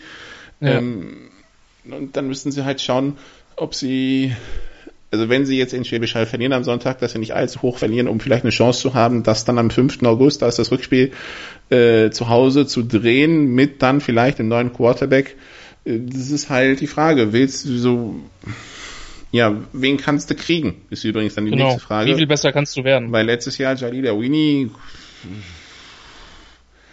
also ich meine, okay, das war ein Athlet, aber ich weiß nicht, wie groß das Upgrade zu, zu Sonny Weishaupt war. Aber gut, so viel zu, zu den Fragen, die wir uns zu Frankfurt stellen. Wir machen eine kurze Pause und dann geht's ja weiter mit dem Mittelfeld in der GFL Süd. Sei dein eigener Programmchef. Mit unserer neuen meinsportradio.de App wählst du jetzt zwischen allen Livestreams und Podcasts. Einfach, immer, überall. Hol dir unsere neue App für iOS und Android und bewerte sie jetzt bei Google Play und im App Store von iTunes. Hören, was, andere, denken. denken. meinsportradio.de. Folge uns auf twitter.com slash meinsportradio. Teil 5 sind wir, glaube ich, angekommen, Christian, bei Road to German Bowl, dem GFL-Podcast hier bei meinsportradio.de. Und wir sprechen jetzt also über das Mittelfeld im Süden, da im Augenblick, ja, wo das Mittelfeld, das im Grunde genommen von Kempten bis Ingolstadt geht wo man aber virtuell fast München mit reinrechnen könnte, weil bei München ist ja mehr der Spielplan, glaube ich, jetzt die Spielqualität, der dafür sorgt, dass sie im Augenblick auf Platz 7 steht. Aber gehen wir es trotzdem durch. Allgäu 4-2, Marburg 4-2, Kirchdorf 3-5, Ingolstadt 3-7, München 0-6. Dann sprechen wir über die Comets. Die Comets, die einen schweren Einstand gegen Schwäbisch Hall hatte, hatten, aber wer hatte nicht, die dann Ingolstadt in Grund und Boden geworfen haben mit 84 Pässen von Justin Sotler, GFL-Rekord. Und die dann letzte Woche die Stuttgart Scorpions zu Gast hatten. Und wie formuliere ich das jetzt nicht allzu negativ? wir hatten, ja, jetzt bin ich gespannt. Wir hatten der Stuttgart Scorpions Defense ein klares Mismatch vorausgesagt gegen diese Comets passlastige Offense, sagen wir es mal so. Das war der Ansatz. Das ist ja. dann, also quasi drei Ligen Unterschied sind so gefühlt zwischen Allgäu Offense und Stuttgart Defense. Das war dann schon nicht nur überraschend, sondern irgendwo auch schockierend. Ich meine, gut, die Comets sind für minus 32 Yards gelaufen in der Summe des Spiels. Das sind halt wahrscheinlich viele Sacks gewesen. Ja. Ähm, und äh, einfach äh, ja Raumverlust.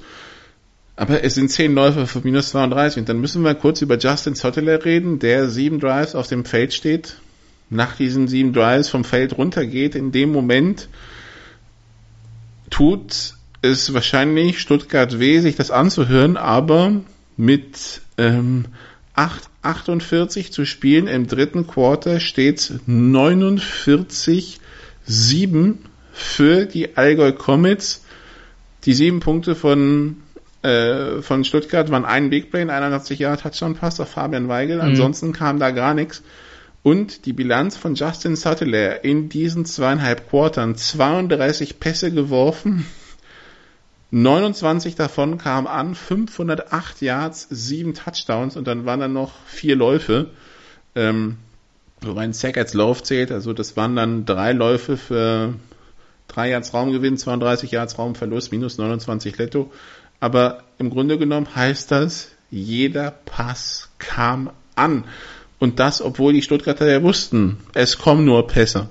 Und das ist schon besorgniserregend kann mich auch nicht erinnern, dass ich das letzte Mal ein 91% Completion Percentage, gerundet 90,6 Completion Percentage gesehen habe. Wir sind ja gerade in, in, den NHL Finalspielen. Ich glaube, so alles über 90, paar 90 ist eine, ist eine gute Fangquote für einen für Torhüter, ja. Eishockey-Torhüter. mich vielleicht die Eishockey-Menschen an der Stelle korrigieren möchten, wenn da eine andere Zahl die markante ist. Aber das Ding ist, und wir waren ja zu der Zeit, als dieses Spiel lief in den Marburg und haben Marburg gegen München kommentiert und ich sag mal, dieser Score sieht zwar jetzt, also ich meine, äh, ich meine, 56-14 sieht jetzt nicht toll aus, ähm, man, muss, aber, man, muss dazu, man muss aber dazu sagen, dass halt die letzten 21 Minuten Allgäu komplett auf Leerlauf geschaltet hat. Eben. Also, das ist ja der Punkt. Äh, ne? Das sind keine 80 Punkte, wie wir in, in der Big 12, in der NCA öfter mal sehen. Der, der Backup-Quarterback noch zwei Minuten nach dem letzten Touchdown von Sutherland noch das 56-7 und dann war vorbei. Ja. Ja, und ich meine, der hat dann halt ein bisschen mehr gestruggelt. 9 für 16 für einen Touchdown. Ähm, bei 61 erworfenen Yards ist jetzt nicht die Masse, aber da sind sie halt schon vom, mit dem Fuß vom Gas gegangen. Übrigens drei Touchdown Rise von drei Touchdown Rise von den Comets unter 17 Sekunden.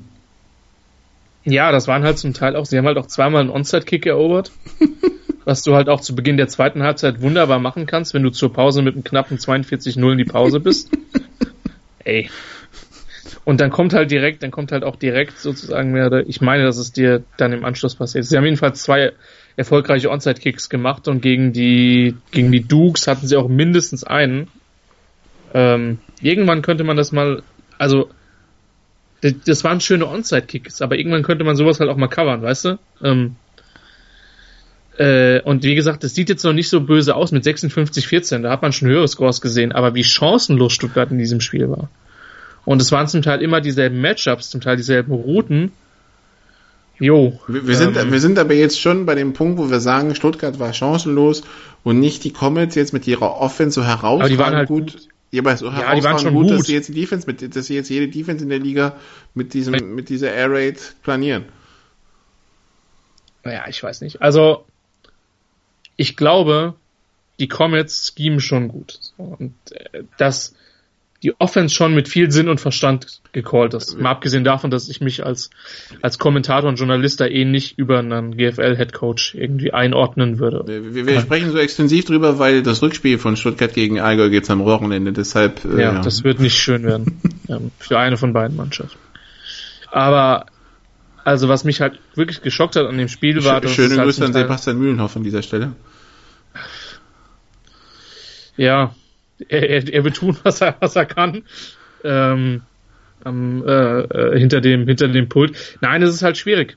Ähm, es ist halt schwierig und die Comets callen das meiner Meinung nach gut. Es war aber auch erschreckend, wie einfach das war. Ähm, zum Teil wirklich One-Play-Drives gefühlt. Also ich sehe jetzt gerade ein, wir haben den, den dritten Touchdown mit einem One-Play. Wir haben den vierten, nee, den, den äh, vierten, fünften Touchdown One-Play, den sechsten Touchdown Two Plays, und den letzten Touchdown mit fünf Plays. Also es gab eine 10-Play-Serie, die in Touchdown abgeschlossen wurde.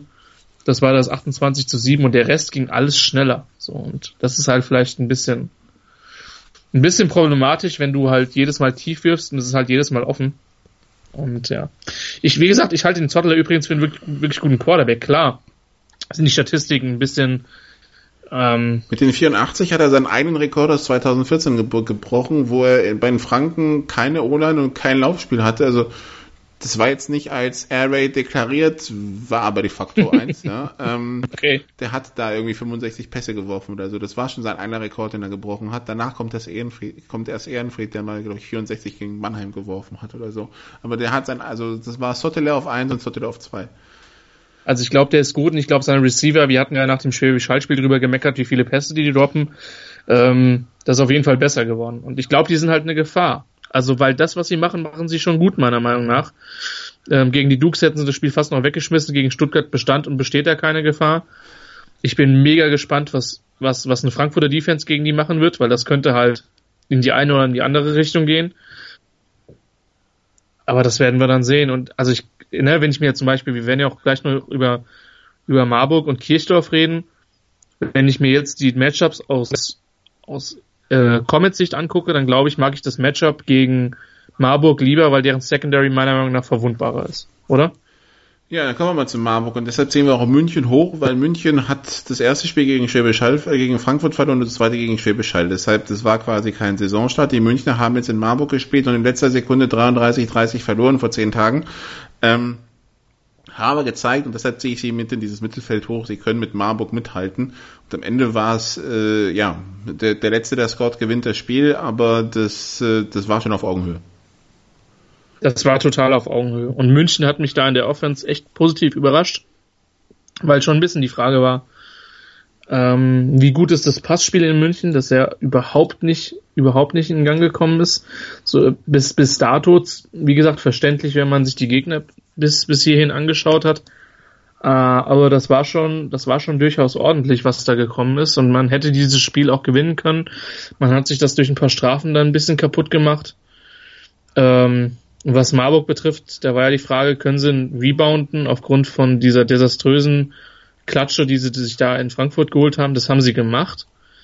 Trotzdem glaube ich, dass das zwei Teams, die eng beieinander sind. Ähm, man darf nicht vergessen, München hatte diese weite Auswärtstour nach Marburg.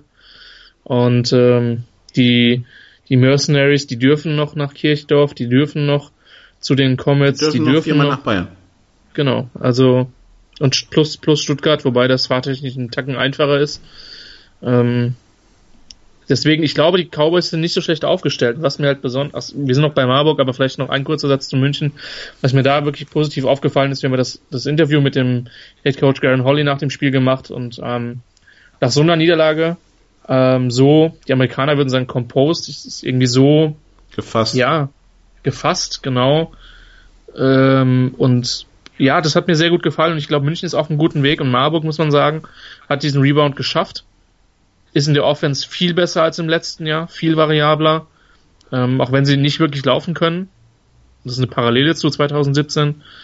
Und bei denen ist halt ein Stück weit die Frage, was mit Salas Nasita ist, ne? Weil der schleppt sich gefühlt irgendwie schon die letzten beiden Spiele mit Verletzungen rum.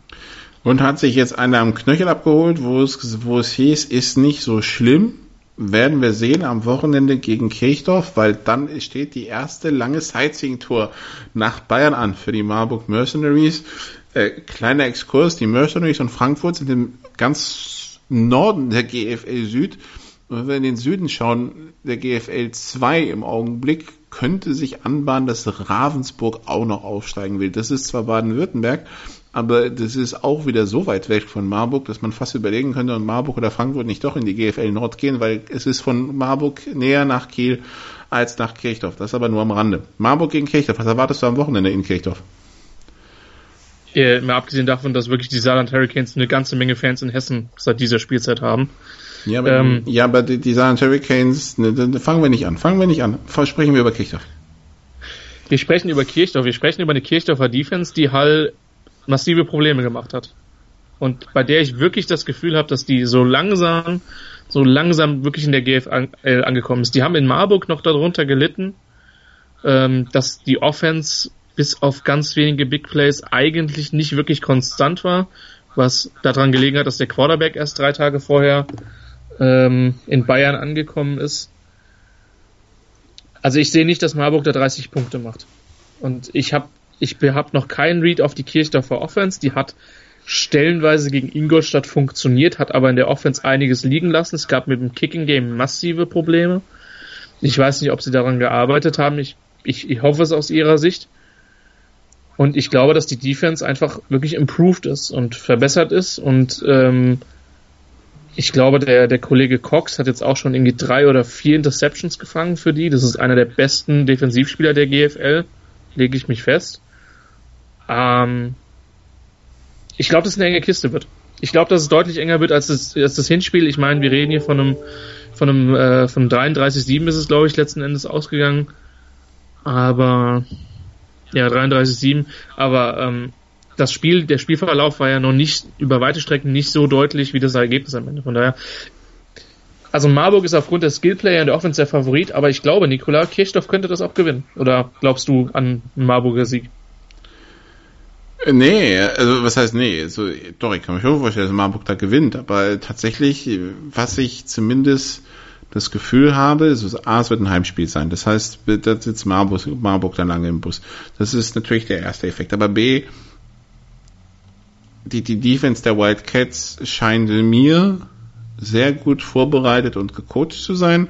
Und ähm, beim Hinspiel in Marburg hatte ich das Gefühl, dass man sich einfach vielleicht falsch vorbereitet hat, weil das Interessante war im Vorgespräch mit den Coaches, hat keiner von dem gesprochen, was in Nürnberg passiert ist vom, äh, vom Vorbereitungsspiel, Und das wäre eigentlich aktuell gewesen. Da, das war das Einzige, was man von Marburg 2018 kannte. Ich hatte das Gefühl, wenn sie sich richtig vorbereiten, werden sie vielleicht ein paar dieser Big Plays wegnehmen und ähm, vielleicht ein bisschen mehr Druck auf Alex Turi bringen, weil man hat ja gesehen, wenn Alex Turi unter Druck gerät, das haben wir gesehen in Frankfurt und selbst phasenweise gegen Kirchdorf, dann macht er auch mal äh, Sachen, die er nicht machen sollte. Und ja. äh, dann ist halt die Frage, wie gut funktioniert die Offense. Äh, aber sie hatten jetzt, äh, sie hatten jetzt zwei Wochen Zeit, sich da vorzubereiten. Ich, ich bin gespannt. Und wie fit ist Nasita? Wenn Nasita nicht bei 100 Prozent ist, die ganze Offense von Marburg ist rund um Nasita aufgebaut, ja, dass der den Ball in die Hände bekommt und dann und dann quasi Big Plays machen soll. Ja. Ähm, wenn der nicht hundertprozentig fit ist, dann ist das natürlich nochmal ein anderer Vorteil für Kirchdorf. Von daher, also ich, ich sehe das als ausgeglichenes Spiel. Ich könnte halt mir vorstellen, dass es zäh wird, weil beide eigentlich nicht wirklich gut laufen können. Und zur Vollständigkeit für Kirchdorf, ich habe die beiden A-Spieler verwechselt. Dantes Jacobs ist der, ist der Safety, der, der mit Cody, genau, Cox ist der schnelle, der ist wirklich speedy Wide Receiver, der die GFL tatsächlich zusammen mit Robinson von Berlin, Weidner von den Dresden Monarchs und Cody Pastorino von Hall mit drei Picks bis dato anführt. Und äh, ja, wie gesagt, das ist ein Spieler, der mir schon wirklich echt positiv aufgefallen ist und der ein Keyplayer in dieser, dieser Wildcats Defense ist. Ich glaube, das wird ein gutes Spiel. Also ähm, auf jeden Fall ein spannendes Spiel und äh, ich bin sehr gespannt, wie das ausgeht. Dann eine kurze Pause und dann sprechen wir über den Rest des Südens. Bis gleich. Mein Lieblingspodcast auf meinsportradio.de. Kevin Scheuren hier von Starting Grid, dem Formel 1 Magazin auf meinsportradio.de. Zu jedem Rennwochenende bringen wir dir alles, was du brauchst, um bei der Königsklasse des Motorsports up to date zu sein. Vorberichte, Nachberichte, Analysen und Meinungen, das alles gibt's hier. Und wenn dir gefällt, was du hörst, dann bring Starting Grid bei iTunes auf die Pole Position. Wie das geht? Eine kleine Rezension schreiben und fünf Sterne dalassen und schon sind wir auf dem Treppchen ganz oben. Dir gefällt, was du hörst? Dann rezensiere unsere Sendungen jetzt auf iTunes und gib ihnen fünf Sterne. Sendung verpasst? Kein Problem. Alle Sendungen gibt es auch als Podcast auf meinsportradio.de. Teil 6 oder ist es 7? Nee, Teil 6 ist es, ist es bei Road to German Bowl, dem GFL Podcast hier bei meinsportradio.de. Äh, man kann mal durcheinander kommen mit den mit den Anzahl der Teilen. Man kann auch durcheinander kommen mit den Spielern, vor allen Dingen, wenn sie immer gleich heißen. Nämlich, ähm, du bist bei Robinson gewesen, Christian, aber das ist ja eigentlich der Quarterback der Berliner. Wir waren einfach im falschen ja. Team. Naja, Tissy Robinson von den von den Lions. Ich leiste ab, bitte. Ähm, ich bin ganz froh, dass dieser Kommentar jetzt nicht gerade abgefangen worden ist. Äh, lass uns, lass uns schnell weitermachen. Ähm, die GFL hat so viele gute Spieler. Und ich weiß gerade gar nicht, wo du zwingend hin willst. Ich vermute, wir bleiben einfach in Bayern oder so. Wir werden, wir werden in Bayern bleiben, klar. Äh, zu Benutzung in Erinnerung, wir haben 16 Teams, die haben 50 Spieler bei 800. Kommt man mal hier und da durcheinander, kann passieren. Ähm, ja, also über Kirchdorf haben wir, glaube ich, alles gesagt. Über Ingolstadt müssen wir uns dann unterhalten. Wir haben schon angedeutet, die pfeifen personell aus dem letzten Loch und irgendwie hatten wir von den Ingolstädtern erwartet, weil sie es uns letztes Jahr auch mitgeteilt hatten. Ja, der Einstieg in die GFL, das haben wir gemerkt, wir brauchen personell mehr, sowohl auf dem Platz als neben dem Platz. Hat, dachte ich zumindest, das wird adressiert. Ähm, dann gab es einen Fehlgriff auf dem Receiver irgendwie, amerikanischen ja. Receiver, der wurde nach dem Vorbereitungsspiel bei den Rabbits nach Haus geschickt, es wurde Ersatz geholt. Also irgendwie lief auch die Vorbereitung anscheinend nicht so, wie man sich vorgestellt hat. Und dann kommt halt eine etwas maue Bilanz raus von drei Pluspunkten und sieben Minuspunkten. Die Ingolstadt Dukes, die gegen die Scorpions hoch gewonnen haben. Das heißt, sie müssen sich wahrscheinlich nach hinten nicht so viele Sorgen machen. Die halten unentschieden in Kirchdorf haben, wobei das glücklich war, weil sie halt am Ende ein Field Goal von Kirchdorf wegblocken. Deshalb 2020. Und ansonsten doch im Ablauf recht klare Niederlagen äh, gegen Frankfurt, gegen Schwäbisch Hall und gegen die Allgäu Comet, also die 1, 2, 3 im Süden. Ähm, ich würde mal sagen, die Dukes müssen aufpassen, dass da nicht ein Playoff-Zug schon sehr früh ohne sie abfährt. Und das, obwohl der Stadion in absoluter Bahnhofsnähe ist. Einfach Brücke, Bahnhof raus, Brücke rüber, Stadion da. Aber äh, die Dukes das Spiel übernächstes Wochenende gegen die Munich Cowboys kann da schon richtungsweisend sein, weil wenn die Cowboys das gewinnen, dann denke ich mir halt, okay, wo wollen die Dukes dann Punkte holen? Das Ding ist halt, ich weiß halt selber noch nicht, wo ich die Dukes gerade im Moment sehe. Das ist echt schwer zu beurteilen. Wie gesagt, ein Spiel gegen Hall, wo sie personell massive Probleme haben, kannst du nicht bewerten. Gegen Allgäu waren sie halt sehr lange sehr weit hinten, haben sich dann immerhin noch rangekämpft, was definitiv für die Mentalität in dieser Mannschaft spricht. Was aber auch daran lag, dass die Comments sich gesagt haben, auch Spiel, Spiel auslaufen ist doch langweilig, lass es mal auswerfen. Das hat nicht so ganz funktioniert. Jedem das seine. Ähm, ob das dann immer erfolgreich ist, ist die andere Frage. Ich glaube, dass man immer noch einen guten Stamm an Spielern hat. Ich glaube, dass Hughes immer noch einer der besseren Quarterbacks der GFL ist. Ähm, gegen Frankfurt hat es vor allen Dingen mit, mit Lorenz Regler sehr, sehr gut funktioniert. Auf der anderen Seite, ich, ich tue mich ein bisschen schwer mit Ingolstadt. Die haben gefühlt einen Schritt, vielleicht sogar anderthalb zurück gemacht. Ähm, und ich habe eigentlich die, die Hoffnung aus ihrer Sicht gehabt, dass sie ein bisschen tiefer aufgestellt sind. Und das ist definitiv nicht der Fall in dieser Saison. Ähm, ich glaube, dass es immer noch einer der besseren und gut gecoachten Teams der Liga ist, die auch Mannschaften wie Marburg ähm, und auch den Comets im Rückspiel dann auch wehtun können. Die Frage ist halt wirklich, wie sieht die Personalsituation aus? Auf wie viele Spieler kannst du zurückgreifen? Der große Vorteil ist halt, als Team aus Bayern hast du hast du diese, hast du nur wenige weite Auswärtstouren. Aber äh, Stand jetzt könnte ich mir gut vorstellen, dass die Dukes die Playoffs nicht erreichen, eben weil der Süden insgesamt besser geworden ist, weil auch München besser geworden ist. Ähm, auch das sehe ich persönlich noch nicht klar gewonnen für, für die Dukes. Die werden sich strecken müssen die werden sich strecken müssen und äh, ja, jetzt diese Woche spielen sie nicht, können vielleicht ein paar Verletzte wieder zurück, zurück in das Team integrieren und dann vor allen Dingen schauen, was in Kirchdorf passiert. Äh, aber das ist die Partie gegen München ist absolut richtungsweisend. Das ist, bin ich völlig bei dir.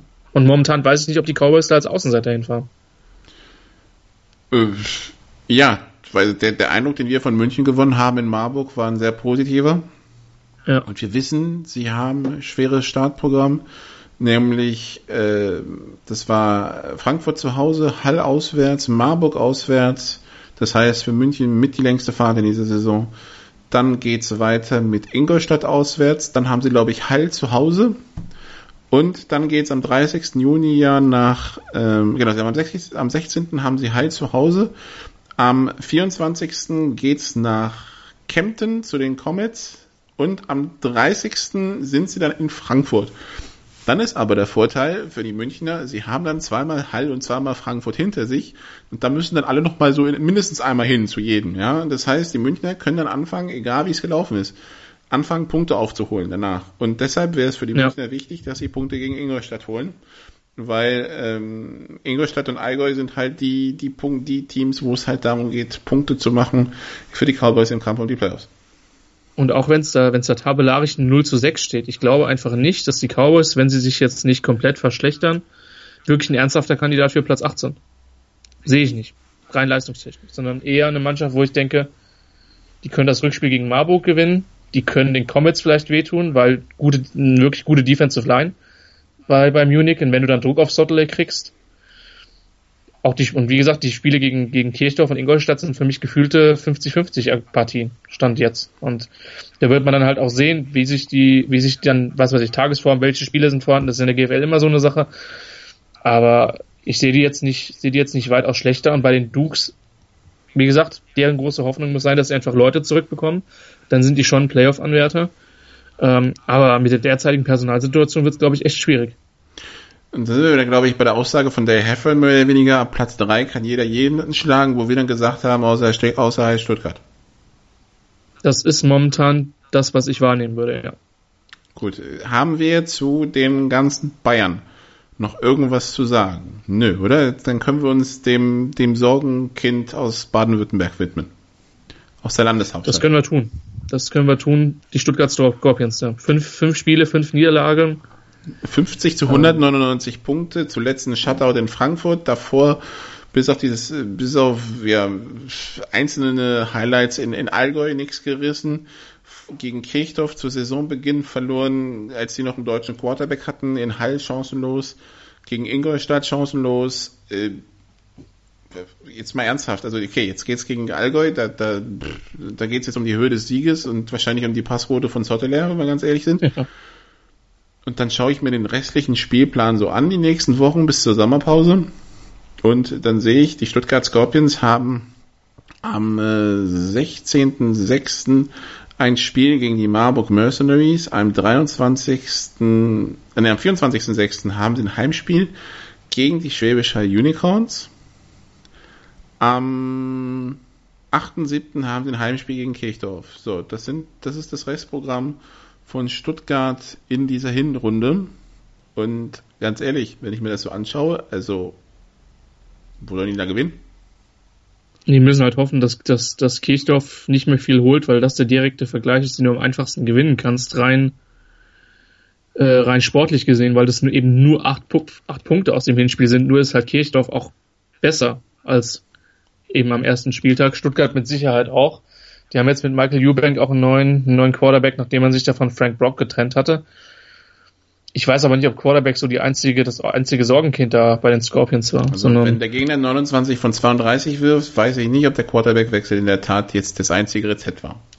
Eben. Also, also aus, aus, außer dein Quarterback fängt jetzt auch mit 95% Passquote an und du gewinnst deine Spiele in Zukunft 62, 56, aber sonst? Das Problem ist halt auch, dass du schon einfach deutlich zu Hause gegen Ingolstadt verloren hast. Das heißt, selbst wenn die personelle Probleme haben, wirst du da den direkten Vergleich nicht gewinnen. Marburg sehe ich, stand jetzt außer Reichweite, auch wenn die sich, auch wenn die in Stuttgart gerne mal Probleme haben. Und die Cowboys stehen zwar damit 0 zu 6, das heißt, theoretisch haben beide Teams die gleiche Anzahl an Siegen, aber äh, qualitativ sehe ich die halt nicht auf einem Level. Und das war letztes Jahr über Teile der Saison halt noch, noch deutlich anders. Und ich glaube, München hat den Schritt nach vorne gemacht, den Stuttgart, den Stuttgart vorhatte zu tun. Stuttgart hat ironischerweise, den zurückgemacht, so. Ironischerweise mit, mit dem ehemaligen Headcoach des, des Scorpions als Offensive Coordinator, mit Fabian Birkholz.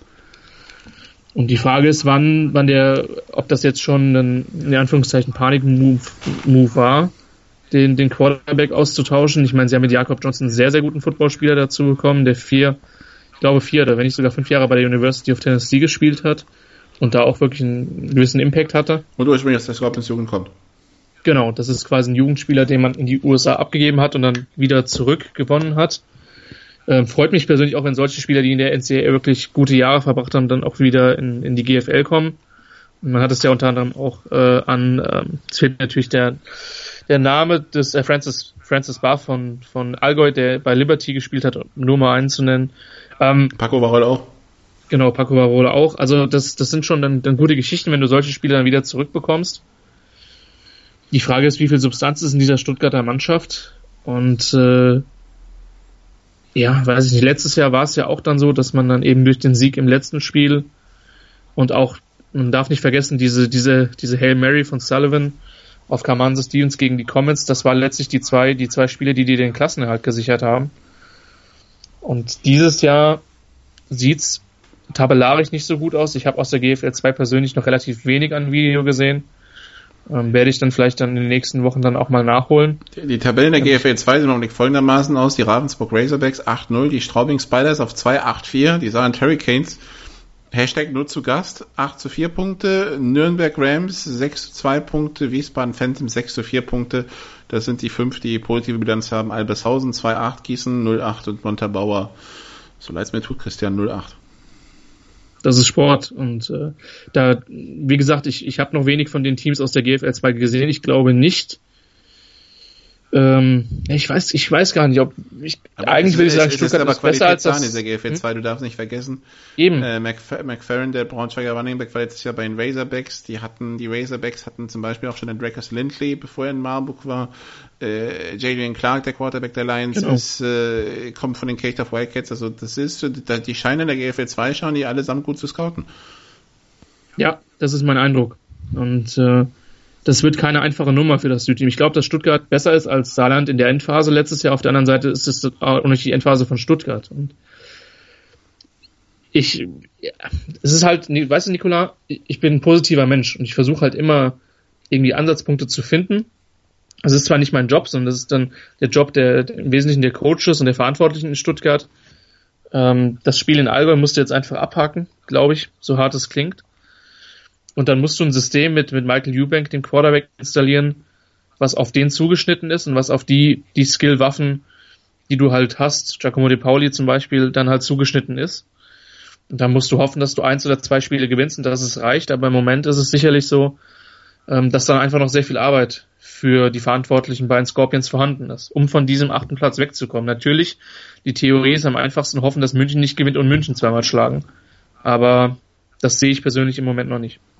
Diesen Eindruck machen die Münchner einfach nicht. Und letztes Jahr, das darf man nicht vergessen, die Münchner mit diesem schwierigen Saisonstart, weil sie ja zwischendurch mit dem dritten Quarterback spielen mussten, äh, mehrere Spiele lang, weil, weil die, beiden, die ersten beiden Amerikaner verletzt waren. Also das war, das ist auch schon ein anderer Saisonverlauf. Ja, die Stuttgarter, und das ist halt vielleicht das Störende der Geschichte, die ja mit dem Ziel Playoffs in die Saison gegangen sind, wo wir von vornherein gesagt haben, uh, mutig. Und ähm, ja, das war nicht nur mutig, das ist einfach, das war fast schon realitätsfremd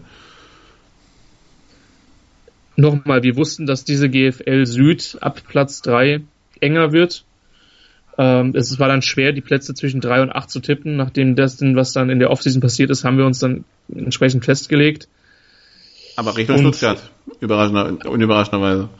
Und dann zur, ja, zum Unwillen oder zur Unfreude der, der Scorpions halt in diese Richtung. Und bis jetzt gibt's halt wenig Anlass, davon abzurücken. Und äh, Stuttgart ist ein traditionelles Programm, ein wichtiges Programm in der in der GFL Süd ähm, mit, mit einer langen Historie, aber dass sich das nicht vor Niederlagen oder vor Abstiegen bewahrt, das haben die, das haben die Düsseldorf Panther, das haben die Berlin Adler erleben müssen. Und ähm, von daher, da kannst du dir am Ende dann wenig verkaufen, wenn du, wenn du deine Spiele nicht gewinnst. Und das wird, wie gesagt, noch eine Aufgabe auf der Waldau werden. Und äh, ich bin gespannt, wie sie das, das jetzt angehen. Weil, wie gesagt, der Head Coach ist unerfahren.